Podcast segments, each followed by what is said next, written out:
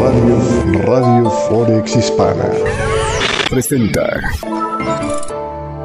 Y gracias, gracias por estarnos acompañando el día de hoy en este espacio. Perdón, esto es la tardanza, pero como puede ver ahí en el gráfico, este, tuve que salirme.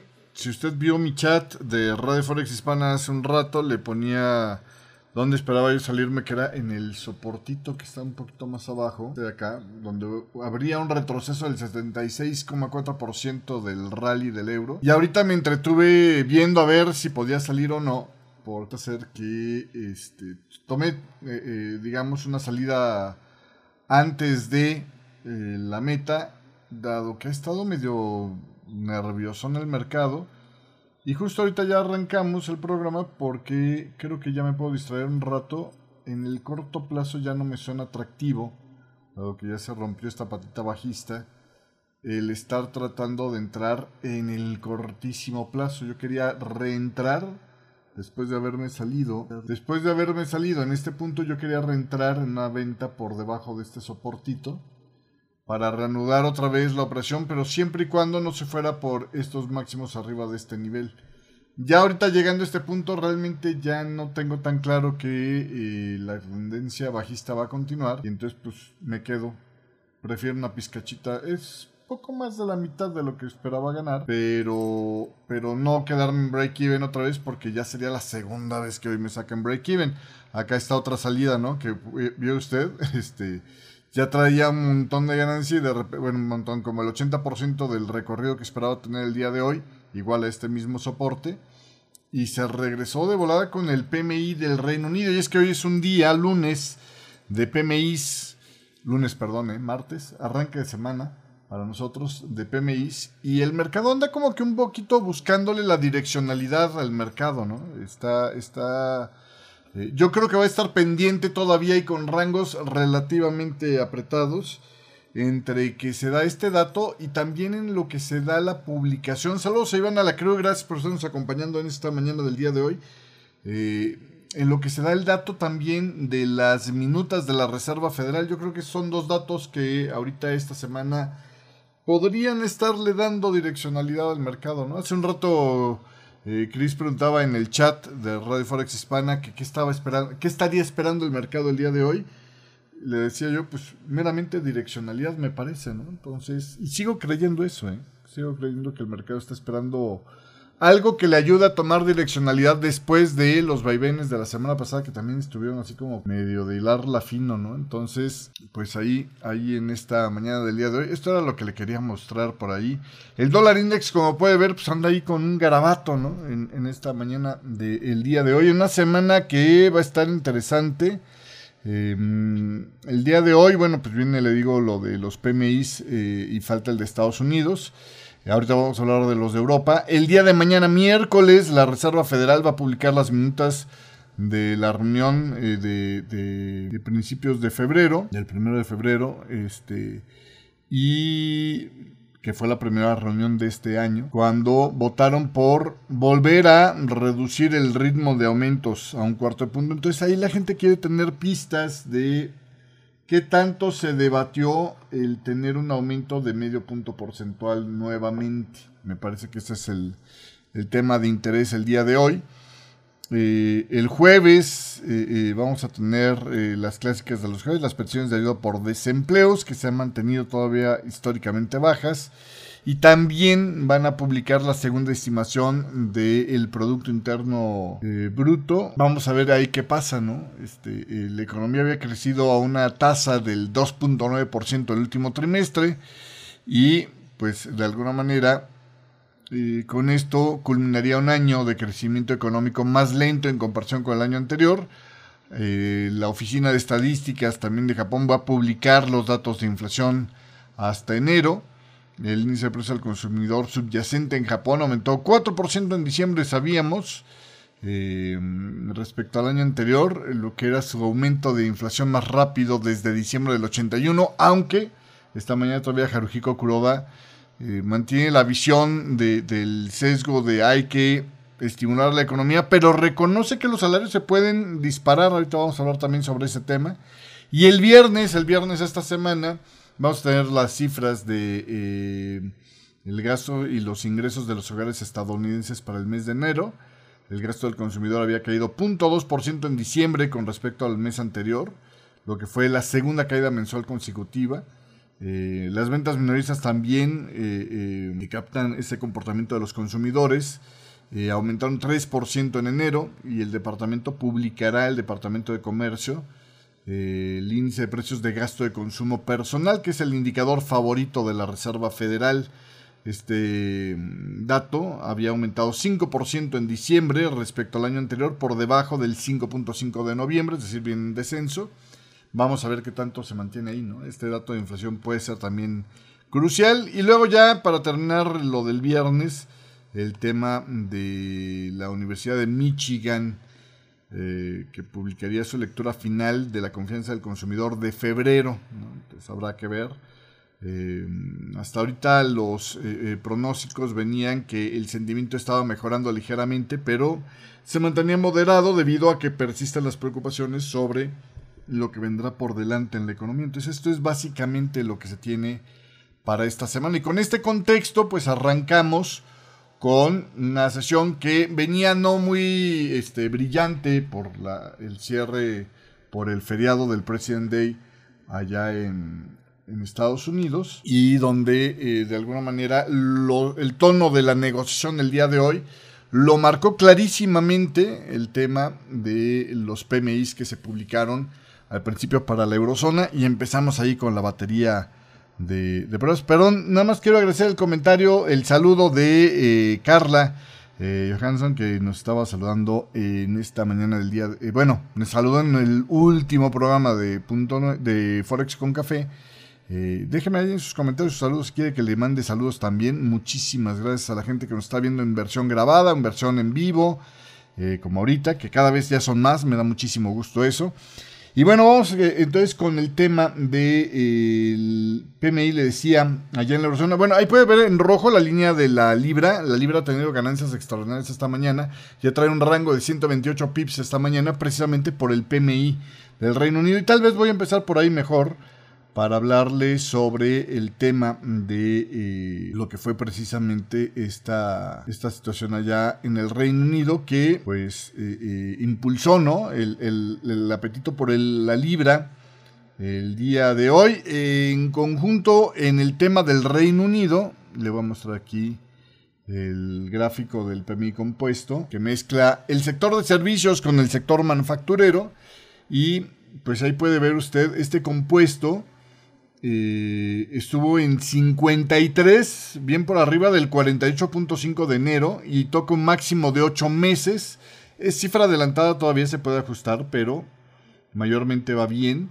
El sector de servicios eh, mejoró también a 53.3 en lo que es este mes, que es el sector más dominante en el Reino Unido. Ahí puede ver ahí el repunte a 53.3 en esta versión de febrero adelantada desde el 48.7 de enero, es decir, este 53.3 del sector de servicios es un máximo de 8 meses. Sin embargo, en el tema de lo que es este, eh, la manufactura, quedó en territorio contractil todavía en 49.2 para febrero aún así, sigue repuntando a un máximo de 7 meses. En enero había tocado un 47.0. Pero eh, para el tema del Reino Unido, ese nivel de 49.2, eh, pues todavía sigue siendo contractil, ¿no? Todavía sigue hablando de una industria que se está reduciendo, pero es el sector de manufactura que no es tan importante para el Reino Unido. Comentando sobre estos datos preliminares del gestores de compra de em, el Reino Unido. Chris Williamson, el economista en jefe de Standard Poor's Global Market Intelligence, decía los datos del PMI, o sea, del gestores de compra de febrero, que fueron mucho mejor que lo anticipado, indican una resistencia alentadora en la economía frente a los vientos en contra, que incluyen el aumento de las tasas de interés, la actual crisis del costo de la vida y la escasez de mano de obra y las huelgas. Si bien muchas empresas continúan informando sobre condiciones operativas complicadas, especialmente en el sector manufacturero, el estado de ánimo comercial en general se ha visto impulsado por señales de un pico, o sea, de que ya se está llegando ahí al cenit, digamos, de la inflación. mejoras en las cadenas de suministro, que eso también estuvo pasando en Europa, y una disminución de los riesgos a una recesión en el Reino Unido. El estrés creado por el mini impuesto de, el mini presupuesto, perdón, de eh, el otoño, ese de Quarten que lo echaron para atrás, etcétera, etcétera, también sigue este, eh, saliendo del sistema financiero, es decir, se está desvaneciendo ese efecto. Sin embargo, los datos sugieren que las probabilidades de una recesión en el corto plazo, aunque han disminuido considerablemente, las presiones inflacionarias que están elevadas siguen siendo claramente una preocupación, eh, especialmente en el sector de servicios como tal. La resistencia de la economía y la rigidez de los indicadores de inflación de la encuesta aumentan la probabilidad o siguen aportando la probabilidad de que el Banco de Inglaterra siga con el endurecimiento monetario y potencialmente de manera más agresiva, lo que podría reducir las expectativas de crecimiento futuro y sugiere que la posibilidad de una recesión más adelante para este año no puede todavía darse por descartada. Esto es lo que decía Chris Williamson a la hora de hacer el comunicado del PMI el día de hoy. En otros temas o en otra información del Reino Unido que también ayudó o contribuyó a este brinquito hacia el alza de la libra, que le digo es la moneda más potente el día de hoy frente al dólar de los siete principales pares, estuvo el dato del endeudamiento neto del sector, eh, perdón, del gobierno, del presupuesto eh, eh, em, de lo que recauda el gobierno británico y de las arcas británicas, el endeudamiento neto del sector público, excluyendo bancos del sector público en el Reino Unido, tuvo un superávit de 5.400 millones de libras, es lo que sabemos en esta mañana del día de hoy, tiene usted el dato, y pues como puede ver, contrasta con los déficits que venían en todos los meses anteriores, ¿no? O sea, hay un cambio de, de narrativa totalmente claro, el superávit em, de esta ocasión eh, de, 2000, eh, de enero del 2023 eh, es menor que el de enero del año pasado, cuando había tenido un superávit de 7.100 millones, pero pues es mayor que el previsto por la Oficina de Responsabilidad Presupuestaria, que calculaba 5.000 millones nada más, tuvo, tuvieron 5.400 millones de libras. Eh, básicamente eh, esto es lo que hemos estado viendo.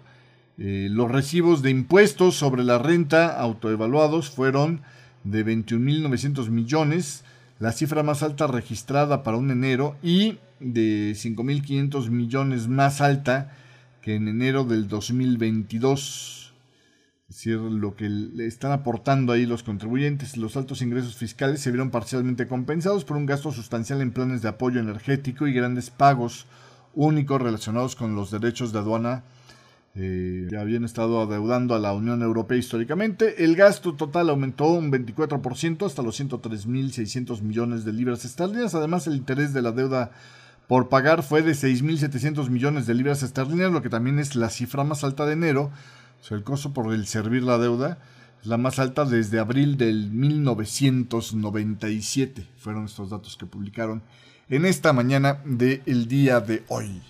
Todo esto ayudó a este dato mejorcito a lo esperado para la libra, que ha estado impulsando, le digo, el apetito por la libra.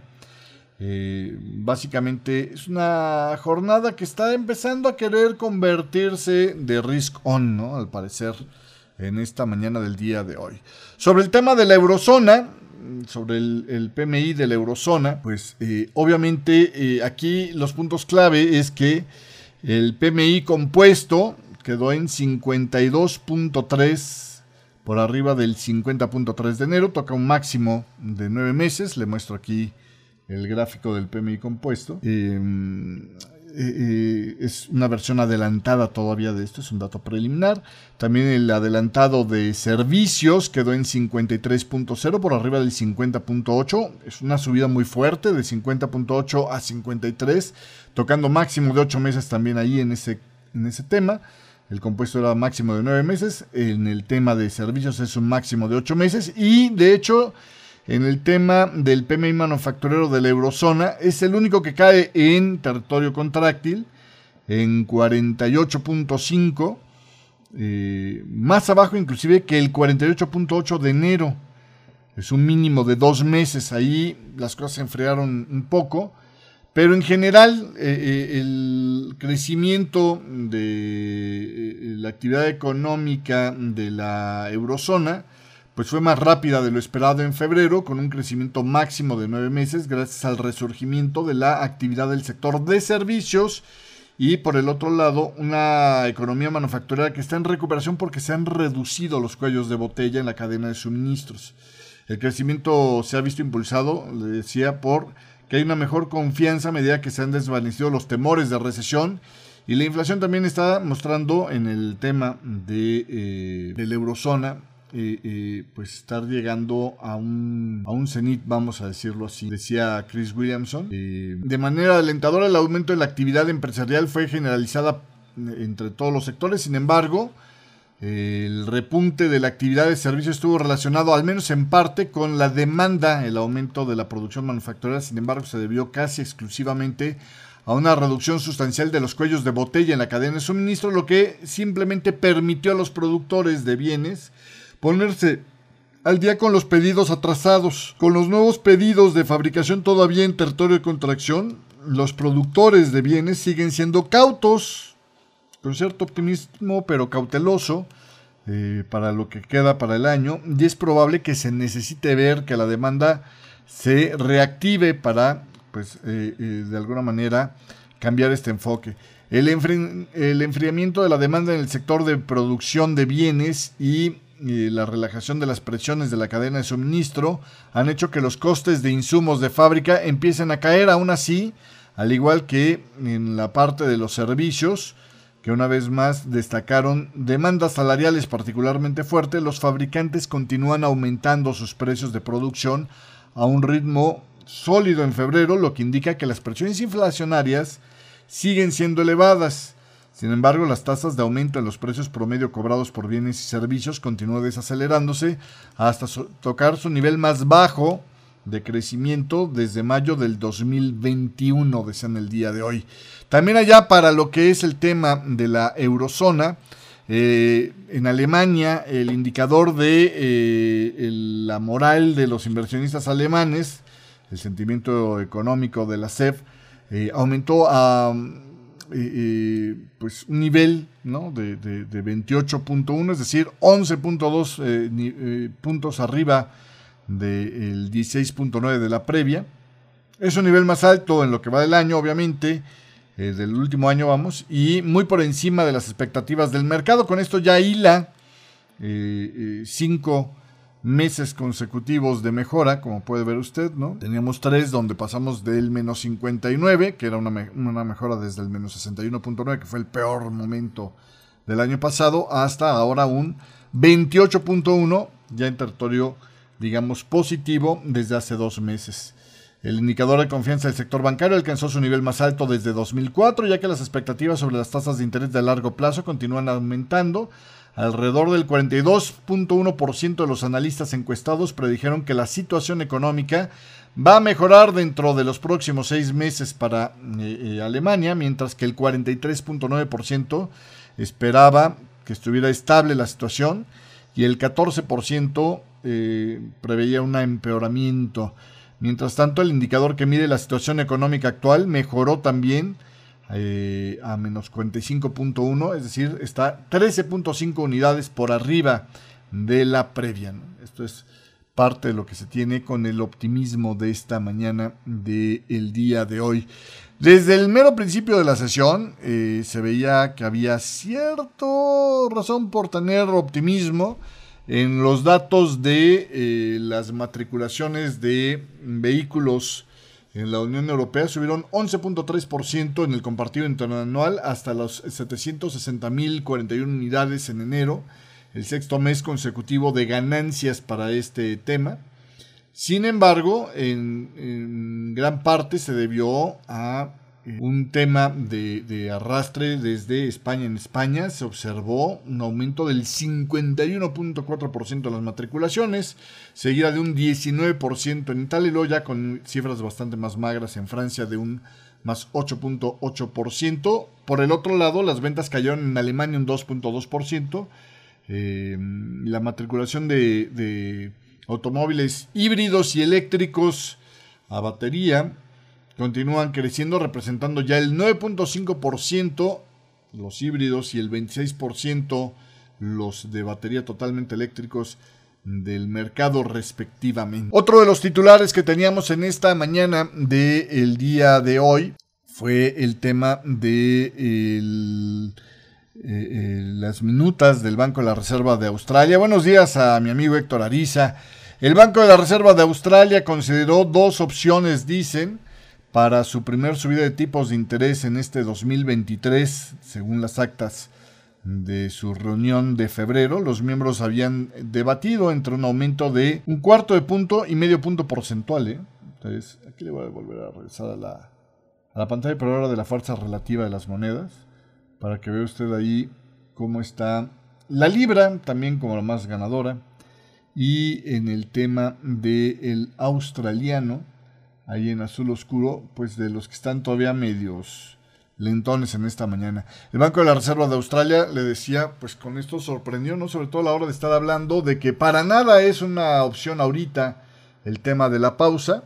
Y por el otro lado, sí, indicando que estaríamos viendo eh, el asunto de hasta un medio punto porcentual de aumento, como lo que se está barajeando ¿no? para eh, eh, el endurecimiento monetario de, de, la próxima decisión del Banco de la Reserva de Australia. y esto porque obviamente pues, fue lo que se discutió también en la, en la reunión pasada. Eh, el argumento para un aumento de medio punto fue el patrón de datos entrantes de precios y salarios que estaban por arriba de lo esperado y el riesgo de que la inflación siga siendo persistentemente alta. A diferencia de diciembre, no se consideró detener ya el ciclo de ajuste, es decir, no se discutió como una posibilidad. El hacer la pausa, los miembros sí acordaron que es probable que se necesiten más aumentos de tasas de interés en los próximos meses para asegurarse de que la inflación regrese al objetivo del Banco de la Reserva de Australia y que el periodo actual de inflación, eh, pues que están viviendo alta, por encima de lo esperado, sea meramente temporal, dicen por acá. En otras informaciones, en Japón también tuvimos datos de PMIs y ahí eh, el sector privado de Japón creció por segundo mes consecutivo, quedó en, en 50.7 el PMI eh, japonés. Ahí lo tienen en el gráfico. El último resultado marcó el segundo mes consecutivo de expansión en la actividad del sector privado en medio de tendencias muy diferentes entre los sectores manufactureros y de servicio. Los proveedores de servicios registraron aumentos más pronunciados en la actividad y nuevos pedidos a medida que se desvanecía la última ola de la pandemia, mientras que en la manufactura los nuevos pedidos y la producción cayeron más eh, en su peor medida eh, en los últimos dos años y medio. En el frente de los costos japoneses, los precios de los insumos aumentaron a un ritmo más rápido desde octubre pasado y a su vez las empresas también aumentaron los precios de sus productos a un ritmo más pronunciado que en enero. El sentimiento se vio fortalecido con la esperanza de que las presiones sobre los precios disminuyan en los próximos meses, decían por acá. Para el sector eh, de la manufactura, el índice cayó a 47.4, se lo muestro por aquí, que ando en territorio contráctil. 47.4. Ahí puede ver usted cómo va ese sector manufacturero en Japón, que es pesado. Pues triste, ¿eh? triste para esta, para esta coyuntura. Pero bueno, en fin, así, así las cosas en esta mañana del día de hoy. Este, bueno, continuando con más información en esta mañana del día de hoy, en el Reino Unido, otros titulares que estuvieron apareciendo. El vicegobernador del Banco de Inglaterra, el señor Woods, dice que consultará sobre los cambios en las reglas de capital para el sector de seguros del Reino Unido entre junio y septiembre, mientras que agregó que las aseguradoras van a tener una idea muy clara de cuáles serán los cambios en las reglas de capital para finales de este año. Quieren evitar que vuelva a haber otro derretimiento como el que habíamos visto precisamente en el tema de eh, de, cuando la crisis está de quasi ¿no? Del mini presupuesto, de, verdad, que lo hablábamos hace un rato con el PMI. Eh, otro de los temas importantes allá en el Reino Unido, eh, ¿se acuerda que el viernes pasado quedamos con la idea de que en el Reino Unido estarían, de alguna manera, hablando sobre el tema del protocolo de Irlanda del Norte y que quiere calentar la idea de llegar a un acuerdo más concreto de Irlanda del Norte que incluyera el abandonar la postura de que pueden romper unilateralmente el acuerdo. Eso lo quiere hacer Richie Sunak para garantizarse una buena relación con la Unión Europea, que ahora sí les hace falta la sinergia porque la condición económica del Reino Unido está, está complicadona y es la más cacheteada por eh, el tema precisamente del Brexit en el que los metió este Boris Johnson, ¿no? Entonces, eh, em, ahí el problema es que el diario Times decía que eh, varios legisladores Tories amenazan con renunciar si Richie Sunak se le ocurre socavar la postura del protocolo de Irlanda del Norte, por ejemplo, renunciando a la posibilidad de cortar eh, el acuerdo unilateralmente. Eh, sobre este tema, Richie Sunak está tratando de hacer una operación de información, dice él, divulgación, vamos, para ganar el apoyo de los rebeldes Tories para este acuerdo posterior al Brexit, al protocolo de Irlanda del Norte, después de semanas de conversaciones con la Unión Europea. Eh, Richie Sunak ha mantenido reuniones individuales con miembros del Parlamento de los Tories este lunes por la tarde, en donde explicaba el esquema de un posible acuerdo con el bloque. El secretario de Relaciones Exteriores, eh, James eh, Cleverly, también eh, va a hablar con los conservadores de base este martes, es decir, con el común de los conservadores, para informarles sobre las últimas negociaciones, decía otra fuente de eh, eh, Downing Street. Así, así las cosas el día de hoy. Em, básicamente esto es lo, central en cuanto a los titulares de noticias este, para la agenda del día de hoy en el tema, déjenme poner aquí esta pantallita de aquí del listado de los mercados, cómo van. En el tema de lo que es, em, como puede ver usted, el mercado accionario, destacan los movimientos por, por lo violento. En el, en el Hansen de Hong Kong llegó a perder 1.71%. Se desplomó, cayeron 357 y medio puntos para cerrar en las 20.529 unidades pasando de ganancias en la sesión anterior a pues un retroceso fuerte. Eh, los inversionistas se mostraron inquietos al anticipar las actas de la reunión de la Federal Open Market Committee allá en Estados Unidos, que esperan que pues salgan un poquito más hawkish eh, o, alejando la idea de que ya el ciclo de endurecimiento monetario estaría por terminar. Eh, sobre ese tema también eh, Hong Kong eh, eh, pues dará a conocer el presupuesto para la ciudad este miércoles y el secretario de Finanzas, Paul Chan, escribió en una publicación de blog el domingo que se han acumulado un alto déficit fiscal en el centro financiero de Hong Kong después de años de duras medidas contra la pandemia y economías extranjeras, dicen por acá el día de hoy. Bueno, pues ahí tiene usted eh, las acciones en la China continental, en el Shanghai Composite, sin embargo, se mantuvieron en positivo. Eh, y bueno, pues eh, básicamente eso se mantuvo a flote en medio de la fortaleza del sector del ladrillo que recuperó un poco luego de que China lanzara un programa piloto de inversión para el sector inmobiliario. Pero ahorita le voy a explicar, hay un artículo esta mañana del Wall Street Journal que habla de por qué Básicamente, a pesar de los esfuerzos de Pekín por tratar de impulsar su sector de ladrillo, este se ha mantenido estancado. Eh, realmente ahí hay cifras interesantes a observar. Saludos a Johnny Álvarez, dice buenos días, te pregunto, ¿es posible operar en MT4 estableciendo el lotaje por medio de porcentaje de pérdida? Necesitas un robot para hacer eso, yo tengo uno que se llama la controladora, está de venta ahí en su plataforma de MetaTrader. O si quieres calcularlo sin que te meta la operación directamente el expert, tengo un indicador que se llama eh, Position Sizer, que también hace lo mismo. ¿no? Te eh, oprimes combinaciones de teclas, eh, control S para calcular una venta o control B para calcular una compra y mueves ahí unas llavecitas de precio y automáticamente te va poniendo, tomando el valor en automático de tu cuenta, según el porcentaje de riesgo que ah, decidiste aplicar, qué tanto deberías de lotear. Está, está interesante ese. Pero en automático que lo haga la plataforma por sí sola, no. Lo puedes hacer usando un robot o un indicador que te diga la cantidad, que te sople la cantidad que tienes que poner ahí en, el, en, en la programación. ¿Cómo lo haces para adquirirlo? Te metes a la terminal de MetaTrader, control T, te vas a la pestañita de, de, market o de mercado y ahí seleccionas el indicador, te logueas, creas tu cuenta en el market de MetaTrader, haces tu pago por PayPal y automáticamente te lo descarga la plataforma, básicamente. Continuando con más, o si quieres comprarlo conmigo después del programa, escríbeme por el Telegram y este y, pues te puedo mandar el indicador y eh, una vez que me compruebes el pago, este, lo mismo que, o sea, el costo sería el mismo que en la plataforma de MetaTrader, te mando la licencia para que eh, puedas activar su uso. Se puede hacer de las, cualquiera de las dos formas. En automático es a través de la tienda de MetaTrader, este, en manualito, pues ahí con un servidor. Este, ¿qué más teníamos para hoy? Eh, le decía, bueno, ya hablamos de lo que destacaba en los mercados esta mañana del día de hoy.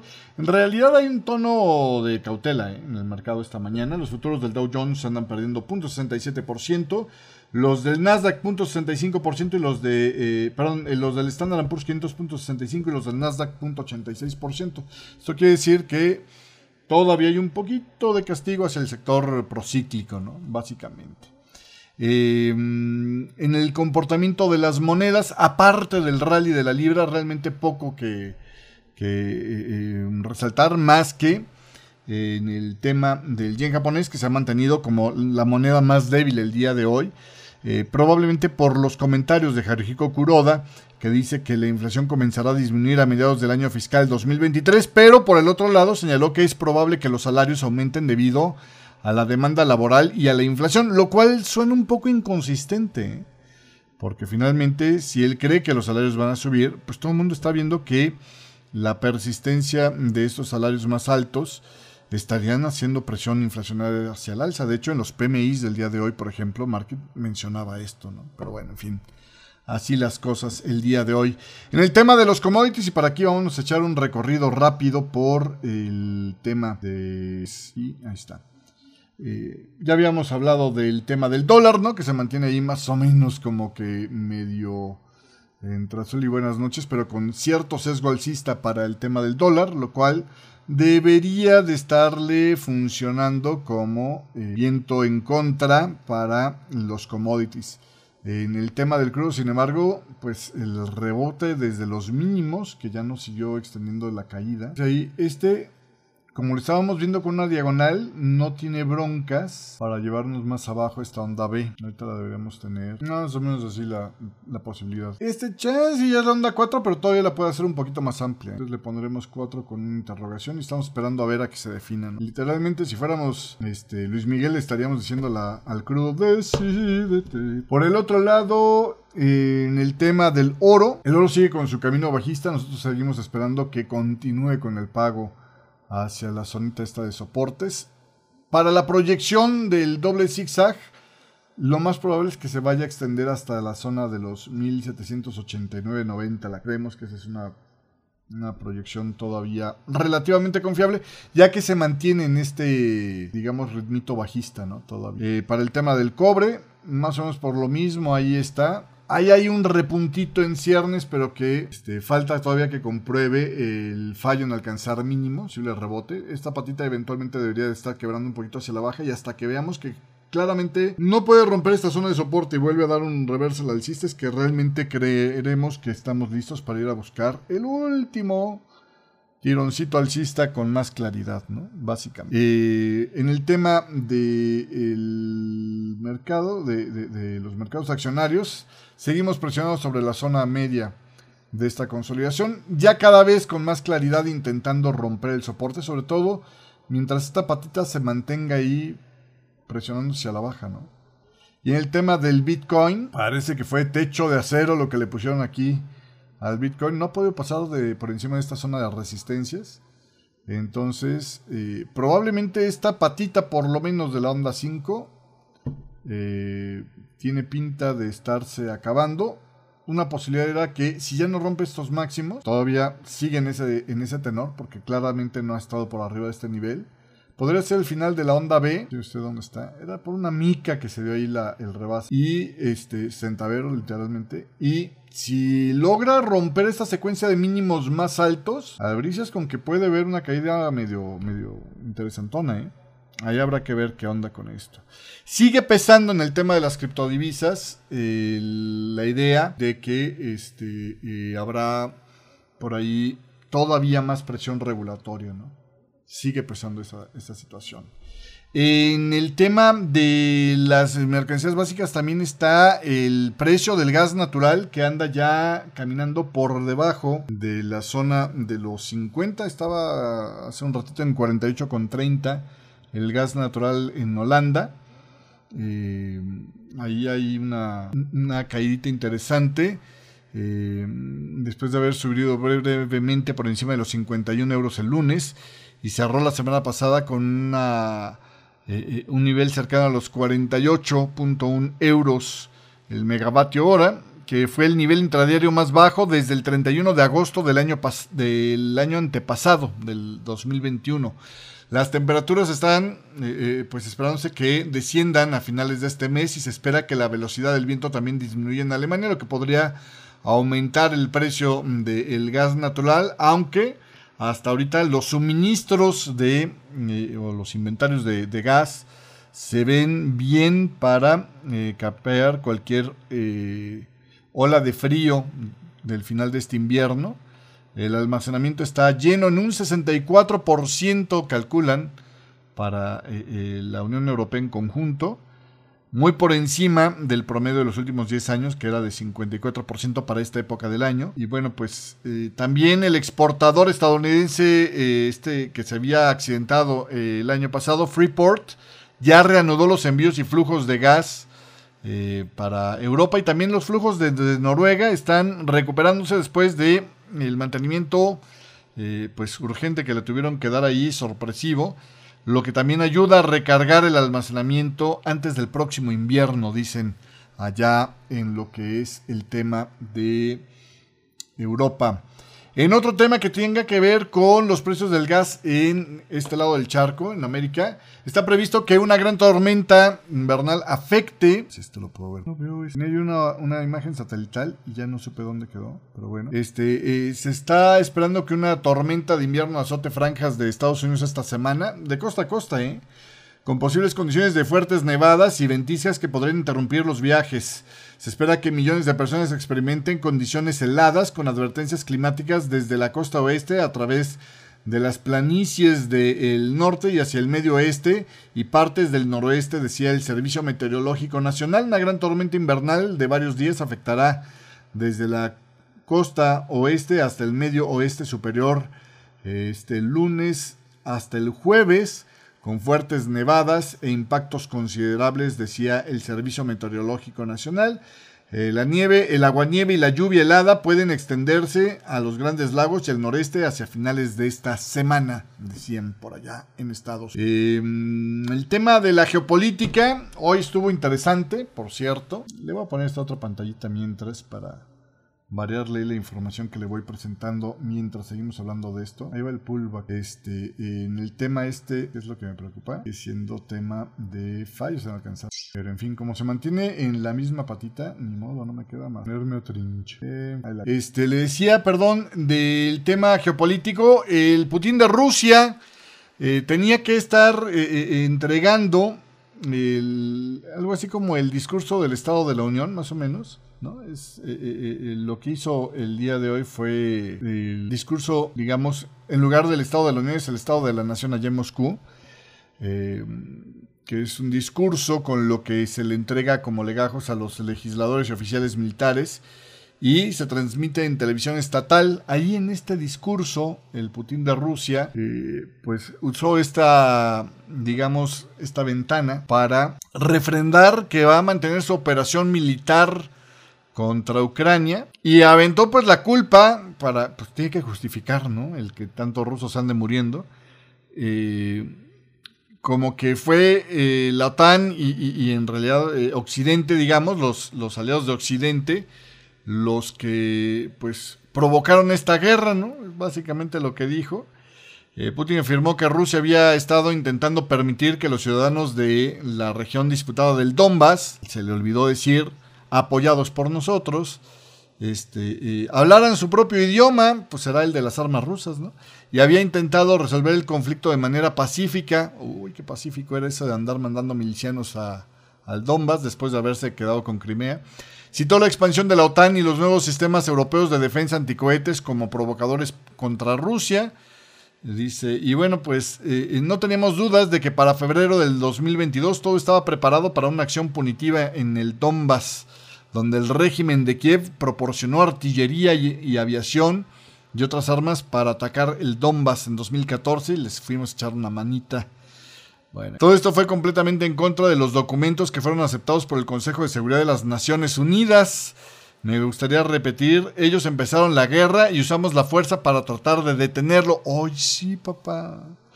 En el discurso sobre el Estado de la Nación, bueno, pues también dijo que esto era meramente una operación militar especial.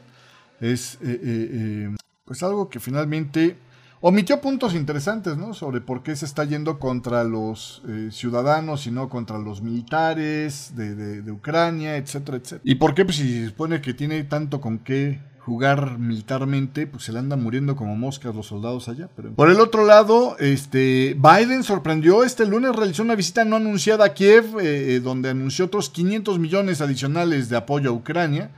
Biden viajó, originalmente el viaje era para ir a Polonia a reunirse este martes con el presidente Andrzej eh, Duda.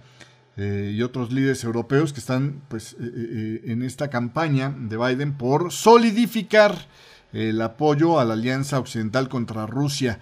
Algunos funcionarios rusos describieron la visita sorpresa de Biden a Ucrania como provocadora, mientras que un puñado de republicanos en el Congreso criticaron su viaje. Ojo que este, mientras estaban, ah, mira, bien, ya rompió soportito de corto plazo, sigue la patita bajista en el euro. Vamos a ver qué más hace. Este, llegando al mínimo es donde se va a poner interesante esto. Este, y si no sabes qué, me va a alcanzar. Te voy a decir, ya nada más llegando al, soporte, me alcanza para cobrarme lo que iba a ganar la operación completa. Este, em, ahí, este, ¿cómo se llama? De hecho, decían que sonaron las eh, eh, sirenas aéreas en Ucrania mientras el Biden estaba visitando esta zona. ¿eh? Así que bueno, en fin. Este, en China, por cierto, aumentaron las preocupaciones de que una Rusia debilitada pues ya no pudiera este, mantenerse en el pie de guerra. Y hay ahí como que dos versiones de qué estaría calculando entonces con esto China, ¿no? Por un lado, Anthony Blinken sorprendió esta mañana con un discurso que decía que China eh, creía Estados Unidos o tenía inteligencia a Estados Unidos eh, estaría proveyendo apoyo letal a Rusia, es decir, mandarle armas a Rusia para ayudarle en este conflicto y así pues sacarle las castañas del fuego al socio en el que le han estado invirtiendo, ¿no? De hecho, eh, eh, no es el único. También por ahí Corea del Norte anda con estas historias. De hecho, imágenes satelitales muestran que el comercio entre Rusia y Corea del Norte está aumentando. Obviamente ahí se usan imágenes satelitales porque no hay una estadística transparente y confiable sobre ese tema, ¿no? Eh, Anthony Blinken decía que Beijing estaba sopesando proporcionar apoyo letal a Moscú.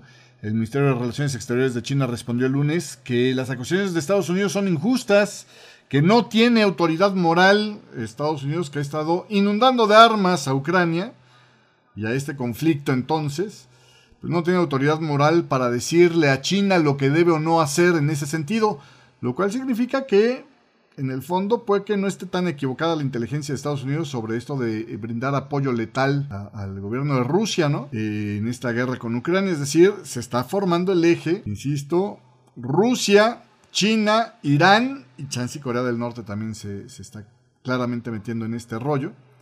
Entonces habrá que ver, habrá que ver ahí cómo, cómo se llevan las cosas, pero está interesante por lo menos. Vamos a decirlo así, porque esta cosa es... Perdón, pero es que hoy pues, se volvió más lenta la operación de lo que esperaba yo. A ver, es muy bueno que no se... A ver, este... Si no sacamos la ganancia por, por un solo tirón, pues saca chico. en fin. Ahorita le enseño que acabo de hacer. Está después de la salida anterior, para, que, para los que los traigo en ascuas, por si usted te comía la curiosidad. Después de, de, de, la salida anterior aquí abajo y que se dio este rebote, me metí en esta venta. Ahorita en lo que estamos en el programa, pero yo creo que me voy a zafar porque es que sigue fallándome en romper este soporte. Entonces me parece que el 61,8% se está volviendo crítico. Y ahí, pues el pullback ya claramente no era parte de esta patita y como esta es más corta que la anterior, empieza a sonarme a cambio de dirección, ¿no? De hecho, ya también trae un indicio de divergencia. Ahorita que cierra esta vela, se lo confirmo. Pero por esas razones que dije, no, mejor si me salgo. Y entonces la cosa es que pues me, me voy a mordiditas mejor, ¿no? De hecho, si me voy a salir en la primera que regresó, este, ya tendría más de lo que esperaba ganar el día de hoy en completo. Pero bueno. Continuando con más de este tema, le decía de, eh, eh, sobre la visita de, de, Biden a Ucrania. Zelensky, bueno, ya me regreso a esta otra pantalla. Zelensky eh, dijo que ve la determinación de Estados Unidos y de Biden para poner fin a la agresión rusa este año. Y también afirmó que un orden mundial basado en reglas, en humanidad y en, previsibilidad, perdón, depende de que esto suceda ahora en Ucrania. Pero la verdad es que sí es cierto eso. ¿eh? Honestamente, dejarle que el malote se quede con más territorio de Ucrania es simplemente darle incentivos para que vuelva a, regresar a morderle en algunos años donde ahora ya esté más atrincherado, ¿no? Más este parapetado para ya sabe más o menos cómo le van a pegar, entonces ya, ya también el problema de eso es que ya ya sabe cómo desactivar esa protección, ¿no? O ese ese combate, digamos, económico que le están poniendo los los aliados, ¿no? Por el otro lado, con respecto al tema de las sanciones de la Unión Europea contra Rusia, dice Borrell que espera que eh, los miembros de la Unión Europea aprueben el próximo paquete de sanciones en horas o cuando mucho días. Y dijo que el acuerdo de sanciones debería de alcanzarse antes de que llegue el fin de esta semana. Eh, Kishida también eh, dice que planea comprometer otros 5.500 millones de dólares en ayuda a Ucrania y anunció que organizaría una cumbre del G7 este viernes a la que invitaría a este Zelensky, el presidente de Ucrania. ¿Y qué más tenemos por acá? Eh, sobre el tema de Israel, parece que Benjamín Netanyahu y el presidente palestino Abbas han estado manteniendo conversaciones por debajo de la mesa durante prácticamente ya dos meses en un esfuerzo por reducir las tensiones en Cisjordania, decía una fuente de Axios. Bueno, pues tiene usted Dentro del tema geopolítico, oiga, pues para Recep Tayyip Erdogan cada vez la posibilidad de mantenerse en el gobierno se ve más complicada y es que literalmente ahí la tierra no le da descanso. Otra vez volvió a temblar el día de ayer en eh, Turquía. Se dio un sismo de magnitud ya mucho menor que los anteriores, pero de todos modos grave. Hubieron puñado unos seis muertos, algo así. Digo, después de la barbaridad de 30 mil muertos que se rebasaron en este último sismo, pues ya 6 suena como leve, pero bueno, eh, sigue complicando las cosas, ¿no? Y, a la gente le sigue poniendo nervios, o sea, nosotros que estamos en lugares sísmicos, ah, mire qué buena decisión de salirme ahí, ¿eh? Te demuestro el gráfico del euro. Estamos harto de contentos con esa decisión que tomamos. Si nos hubiera tragado ya el break. Este, le decía, eh, en este último sismo, más de 400 personas fueron tratadas por lesiones en Turquía y Siria ya no contamos los que estuvieron siendo necesitados de, atención por crisis nerviosas. ¿Por qué está pasando estos sismos? Ya, ya, desde hace días le había dicho yo que los analistas preveían que esto podría seguir sucediendo debido a que ahí la plaquita esta de Anatolia es como un triángulo que está presionado por tres placas eh, grandes, ¿no? Eh, eh, la asiática, la euro, bueno, la euroasiática, la africana y la... Había, si no mal recuerdo, la otra placa el chiste es que hay tres placas grandes y la Dantole, que es chiquitita, pues literalmente liberó tensión por un lado, pero menea el juego para todas las demás, ¿no? Entonces por eso decían que esto podría venir. De hecho hay un documental, si usted gusta buscarlo en, en YouTube está, de 2018-19 lo grabaron, donde advertían que un megasismo, que decían podría ser superior a los 7 grados, este, iba a volver a, pegar en los próximos años en, Turquía. La pregunta era cuándo. El gran problema que tiene el gobierno de Recep Tayyip Erdogan, aparte de lo lento y estúpido que se está viendo, que es una característica de los gobiernos, este, digamos, de los totalitarios, finalmente llega un momento donde no contratas al más eficiente, sino al más leal, ¿no? Eh, lo que provocó esto es que hay una muy mala vigilancia. Desde el sismo anterior del 2017, que, causó ciertos daños, tenían que haber cambiado los códigos para la construcción y se hicieron ciertas reformas en ese sentido, pero muy suaves, explicaba este documental de... Saludos a Carla Johanna, gracias por estarnos acompañando el día de hoy. Ahora sí, ya con el chat en vivo. Es que estamos más tarde, ¿no? 7.32. Eh, le decía, eh, ahí en ese tema, el asunto era que, eh, pues sí, por ejemplo, eh, hicieron que fuera obligatorio tener un perito evaluando las condiciones de la construcción para ver que pueda resistir condiciones eh, sísmicas más severas, pero se les fue el detallito, curiosamente, de que quien paga ese perito es el mismo constructor, entonces pues con cuánta libertad un perito puede decir, oye, esto está mal hecho, cuando pues el que le está pagando es el que, está construyendo, ¿no? Es decir, pues me, me, calificas mal, te corro, ¿no? Entonces, pues no es creíble. Y el chiste es que los edificios siguen siendo extremadamente endebles a esto. De hecho, eh, se cuentan por decenas de miles de eh, edificios eh, dañados con estos movimientos telúricos, que fueron fortísimos, sí, pero de todos modos podrían ser menos. Y pues básicamente esto ahora provocó una crisis sistémica en la franja sur de Turquía, con esas decenas de miles de edificios destruidos y el colapso de la infraestructura básica, incluyendo el servicio eléctrico, el agua potable y allá, que es muy importante en esta época, la calefacción. Erdogan ya prometió este lunes, otra vez volvió a refrendar, ¿no? El que van a tener la construcción de, de, de, de 200 mil viviendas en, en, un año para las personas que sobrevivieron a este sismo y que eh, se vieron afectadas. Lo cual, yo sentado aquí en un país muy parecido económicamente hablando de Turquía, es prácticamente imposible, ¿no? Aquí, le decía, en México, eh, en la Ciudad de México, que digamos la zona pues más o menos potente económicamente hablando aquí de, México. Apenas están terminando los edificios que se iban a reconstruir por el tema del sismo. Todavía hay otros que están en, en, construcción ahorita y otros que se quedaron a medias de ni siquiera de tirar completamente. Entonces, pues eso de 200 mil viviendas en un año suena bien complicado, bien, bien complicado. Obviamente, para poder cumplir con esto, podrían irse por la línea de contratar a, Juan Mangas y cuerdas muchas para, para, hacer este tema, lo cual le dicen la oposición a Erdogan y a otros que este pues obviamente de ahí podría venir el que siga siendo laxa eh, la aplicación de los códigos de construcción, lo que contribuyó al derrumbe de algunos de los edificios en este terremoto. A esto respondía Erdogan, nunca abandonaremos los principios de cientificidad, velocidad y solidez en las estructuras para la, la, rehabilitación de estos asentamientos que se vieron afectados, decía. En fin, pero pues así las cosas. Y hasta aquí llego yo el día de hoy porque ya me colgué un chorro. Ya llevamos una hora de programa. Gracias por acompañar. Pásela bonito. Lo sigo acompañando en el chat. Todavía nos falta ver el PMI de Estados Unidos el día de hoy, así que hay todavía hay tema para, hay tela para cortar en esta mañana del día de hoy. Lo dejo, gracias por la compañía, pásala bonito, nos vemos, nos vemos en este espacio de, de, de Forex con Café el día de mañana. Chao. Y saludos a la gente que nos hizo favor de escucharnos a través de este podcast de Forex con Café. Lo espero por aquí también mañana. Gracias. Radio, Forex Hispana presentó.